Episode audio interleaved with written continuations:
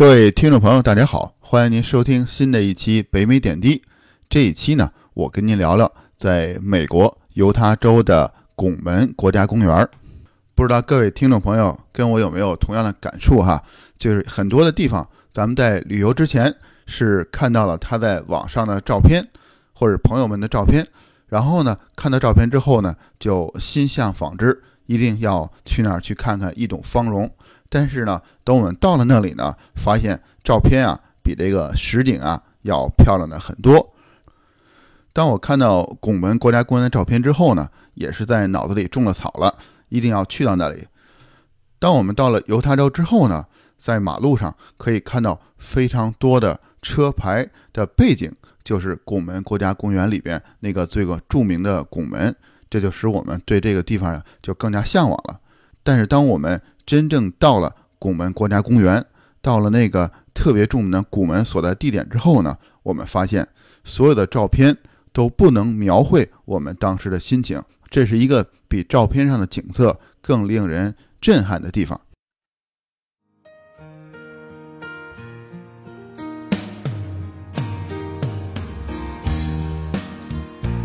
在加拿大和美国之间的边境小城，向您讲述。北美生活中的点点滴滴，从亲身经历的视角向您展现这里普通移民生活的方方面面。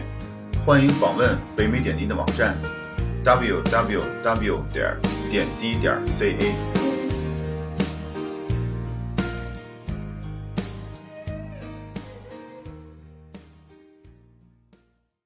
咱们首先说拱门国家公园离各个大城市的位置。这个公园呢，离大城市都比较远，最近呢就是犹他州的首府盐湖城，但是从盐湖城开车到拱门呢，也需要至少四个小时的路程。从拱门往东呢是丹佛，但是要到科罗拉多州的丹佛呢，也要至少五个小时。从拱门往西南呢是拉斯维加斯，但是拉斯维加斯呢开车过来至少要六七个小时。不过这一路上啊，有非常多的国家公园，倒是一个非常值得游玩的路线。盐湖城、丹佛和拉斯维加斯这三个城市啊，组成这么一个三角形的话呢，那么拱门呢就在这个三角形的比较靠中的位置。所以看您怎么来选择自己的路线。就在拱门的附近呢，有一个小的旅游城市叫 Moab，M-O-A-B。这个城市啊。好像专门就是为了这周边的几个旅游景点所成立的。Mob 这个小镇的附近呢，除了拱门之外呢，还有像峡谷地国家公园。另外还有个地方呢，有点像马蹄湾，叫 Dead Horse，也是一个科罗拉多河急转弯的地方，这么一个景点。所以 Mob 啊，是一个非常繁忙的旅游城市。在这个大街上呢，除了酒店就是餐厅。晚上走在这条繁忙的主街上啊，您见到人呢，基本上都是游客。大家呢，白天玩了一天了，晚上在这里啊，好好的享一顿晚饭，然后再睡一个好觉。第二天呢，再开始新的一天的旅行。因为拱门啊，离着大城市都比较远。刚才说了，最近的盐湖城呢，也要开车四个小时，所以不可能呢当天的往返。而且拱门公园啊，是一个面积非常大的公园。不是一个开车下车打卡拍了照片呢就可以走的地方，所以在公园本身呢，至少要花上一天的时间。实际上呢，一整天的时间呢都不嫌多。也就是说呢，当您安排来拱门的行程的时候呢，一定要给自己充裕的时间，至少留一天的时间呢在拱门国家公园里面。同时呢，要在 Mob 这个小镇住上一到两个晚上。当然了，你也可以租像那种旅行车。或者叫 RV，在拱门国家公园里面露营，但是我们没有这么做。我家呢是在 Mob 这个小镇呢住了两个晚上，其中呢一天去了拱门国家公园，另外一天呢我们继续向南到了另外一个纪念碑公园。这个地方呢，我们在以后的一期呢再跟您聊。我们是一早起来，起的呢也不算早了，在所在的酒店呢吃了早餐。这个酒店呢，就在茂布小镇的市中心吧。因为这几天啊都玩的比较累，所以我们起床啊、吃早饭啊都比较悠闲，想好好的休一下。而且这一天啊就安排了去拱门一个地方，所以心想时间上应该不是很紧张。等我们到了拱门公园，实际上从茂布小镇开到拱门公园的售票处啊，呃也很近，可能十分钟左右就可以到了。到了拱门公园的时候呢，已经有九点多了。这个时候我们才发现，这个售票处前面啊的汽车呢已经排成了长龙，这样呢排队买票又耽误了一些时间。等我们过了这个售票处呢，车子呢就要爬一段的山路，上了一阵坡之后呢，才到了平路。到了平路之后呢，眼前的景色呀就突然开朗起来，也有非常多的像有点像纪念碑峡谷里的那种纪念碑。我说的这纪念碑啊，不是咱们像广场上那种人造的纪念碑，而是一个这种自然形成的，很像一个大的柱子。这种自然形成的，说是小山也好啊，还是这种地貌也好，他们把它叫做纪念碑。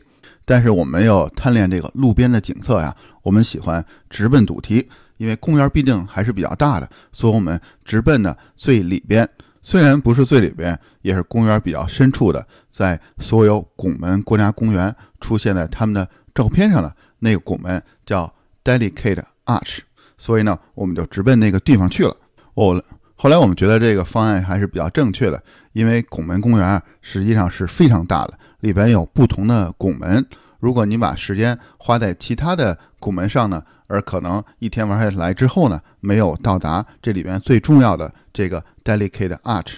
同时呢，这个所谓的最重要的 delicate arch 呢，它是需要步行的，也就是咱把车停好之后呢，还要步行一段非常长的距离，有多长时间呢？可能大概有一到两个小时的步程的山路，这个完全根据您的体力，同行的人的体力才能决定。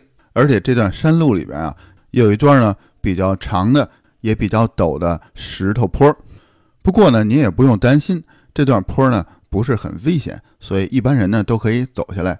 我也见到有不少这个年轻人呢背着自己的小孩子。一岁的孩子背在身上，甚至我还见到一年轻人呢，他后边背着一个，前面呢还抱着一个，这是真不简单。呃，这些美国的年轻人能够这么热爱旅游，等孩子还在小的时候呢，就要带着老大老二来出来玩。再加上犹他州呢，日照比较充足。您看，我们四月底去的。就已经非常的热了，比起我们温莎来说呢，简直要热了十几度。大家穿上短袖就可以了。日照呢也比较充足，要带好这个防晒霜。我想，如果各位朋友要是去呃去那里的时候呢，要是赶上七八月份呢，一定要做好防晒的准备。而且早晚呢也可能会舒服一些。如果赶上中午十二点去那里爬这个山呢，爬上一个多小时，来回呢要两三个小时的话，肯定是非常辛苦的。但是我保证，不管您有多少辛苦，付出了多少努力，或者晒了多少太阳，但等您，但是等您爬过了这段小山，站到拱门所在这个位置之后，看到这个 delicate arch，您会觉得所有的辛苦的付出啊，都是值得的。不知道您还记不记得啊？我在一开头的时候说呢，这个实际的拱门啊，比照片呢要漂亮的很多。这个主要的原因啊，就是我们看到的非常多的照片啊。拍的只是这个拱门本身，而拱门所在的位置啊，是一个非常特殊、巧夺天工的位置。这个拱门呢，它的一面啊是一个悬崖，另外一面呢是一个小的盆地。说的盆地呢，不如说它像一个天然的一个剧院，这种像阶梯教室这种剧院。站在拱门下面照相呢，还是需要一些勇气的，因为一侧呢就是悬崖了。如果一不小心呢，可能就是一个万劫不复这种结果。另外一侧呢，像一个天然的剧院，所有的游客呢，坐这个剧院的斜坡上，看着这个大自然的这种表演。我相信有非常多的游客啊，像我家一样，坐在这里啊，久久的就不想离开。这不光是因为刚才走了一到两个小时的山路，主要是眼前的景色啊，和这种特殊的位置啊。真是让我们有一种由衷的对自然的一种赞叹，这种大自然的鬼斧神工呢，甚至让我产生了一种幻想：是不是这个拱门呢，通往另外一个世界的大门呢？现在呢，有点记不清楚了，不知道这个拱门有没有出现在一些的科幻电影或者是科幻的动画片上。如果各位听众您能记得起来看过的话，不妨您给我留言提醒我一下。当我们依依不舍地离开这个 Delicate Arch，又走了一个小时左右的下山路，回到车上呢，简单的吃了三明治，在研究这个地图。这个时候啊，我们就越发的意识到，这个拱门国家公园啊，是一个非常巨大的区域。往里走，还有非常多的拱门。开车开到最里边呢，之后呢，还有一段非常长的步行的山路，而且里边有一个拱门呢，也是非常出名的，经常出现在各种的照片上。可惜呢，我们已经没有时间和体力呢，再去那里了。如果你要是一早起床，赶早呢就进入公园，而且体力又足够好的话呢，还是有可能一天之内呢走完这里所有的步行道。也就是他们所谓的 trail 来看到几个非常著名的 arch，非常著名的拱门。如果要玩的轻松呢，又想走遍所有的拱门的话，恐怕呢你要租一辆房车，在这里呢露营一宿，或者是回到呃 Mop 这个小镇，在那里呢住上一宿，在第二天呢再重新去其他的拱门也是可以的。我们呢只能是开车。开到最里边的一个位置呢，叫 Devil's Garden，魔鬼花园。但是没有时间啊，再步行到里边另外一个著名的拱门了。然后我们就只能开车呢，继续往回走，回到一个地方呢，叫 Double's Arch。这个地方呢，就是两个拱门连在了一起。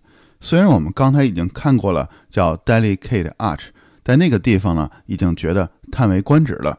但是到了这里呢，又是另外一种震撼。这个两个拱门啊，比刚才的 Delicate Arch 呢要大了很多。两个拱门呢，成为一个锐角连在一起。站在这两个巨大的拱门的下面啊，不知道为什么呢，我的内心产生了一种非常庄严和敬畏的这种感觉，似乎呢，对大自然的这种创造力呢，又有了一个新的认识。在 Double Arch 这个附近呢，还有一个拱门，实际上是两个拱门，它们之间呢有一点距离。它们的名字呢叫 Window Arch，像窗户拱门，但是从照片上来看呢，更像是眼镜拱门。这是我给他自己在心里给他起的名字。上面跟您聊的呢，就是我家在拱门公园一日行所看到的主要的几个拱门了。还有其他非常多的拱门值得大家去探索。总的来说，还是我开头的那句话：拱门公园呢，是一个比照片上更美丽、更庄严、更神奇，值得大家呢亲身去探索的地方。但是由于它的位置呢离大城市比较远，所以咱们在安排行程上呢，一定要给足足够的旅游的时间。好了，这一期呢就跟您聊到这儿了，各位亲爱的朋友，感谢您的收听。欢迎您能点赞、评论和转发。这一期呢，就跟您聊到这儿了，咱们下期再会。